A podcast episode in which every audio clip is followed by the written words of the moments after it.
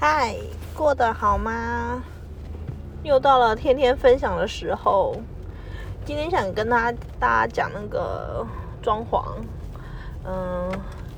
上次提到租房子的事情嘛，那我的房子也租好了，就是要准备创业的下一步骤，就是装潢。那装潢可以请设计师，或者是自己有想法的话，可以跟呃装设计师联呃联络，然后跟他沟通，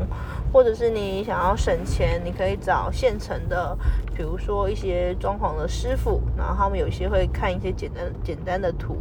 然后他会用他过去曾经接过的小装潢案去给你一些建议。那我的做法是我先去看了一些呃附近的商业空间，然后稍微想象中理想中的呃工作场所是什么样子，然后我打算用比较便宜的方法去做，因为我的那个创业的嗯初始投入的资金没有到那么的多，等于是要用小成本的概念去刮，有点像那个。好莱坞小成本制作电影，然后希望有大票房，所以我现在在做的事情就是呃找一些朋友或是认识的亲友来做一些估价，然后到时候看看能不能用呃理想的价钱，然后做出我理想的空间。好，然后同时间还要进进进行的就是那个叫什么？气化的部分，那气化这方面就比较牵扯到营运后的嗯方向，对，所以我老实讲，那个气化案的部分还没有写的非常的周全，大概，但是先抓一些营业成本跟一些呃。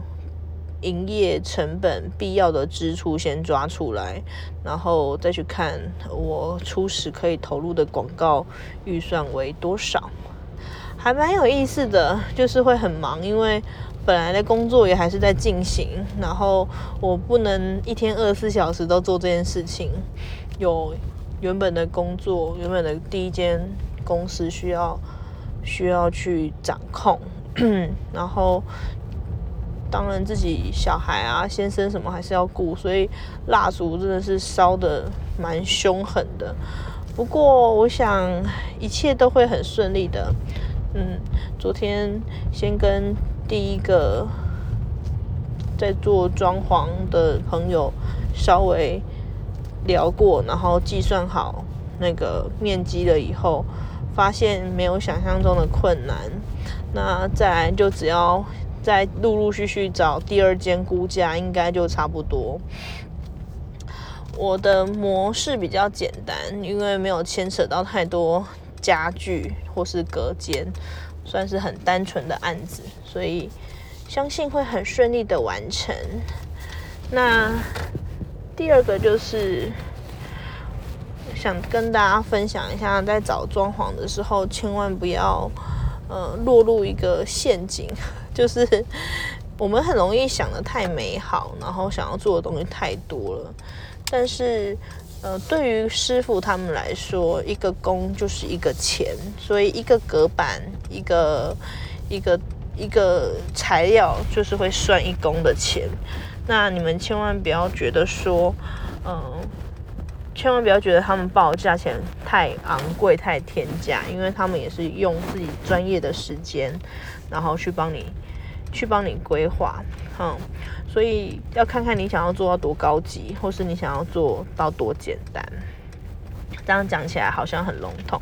但是你只要多去看几间，呃，假设你的朋友或者亲友开的店，然后稍微询问一下，大概就可以抓得出来金额。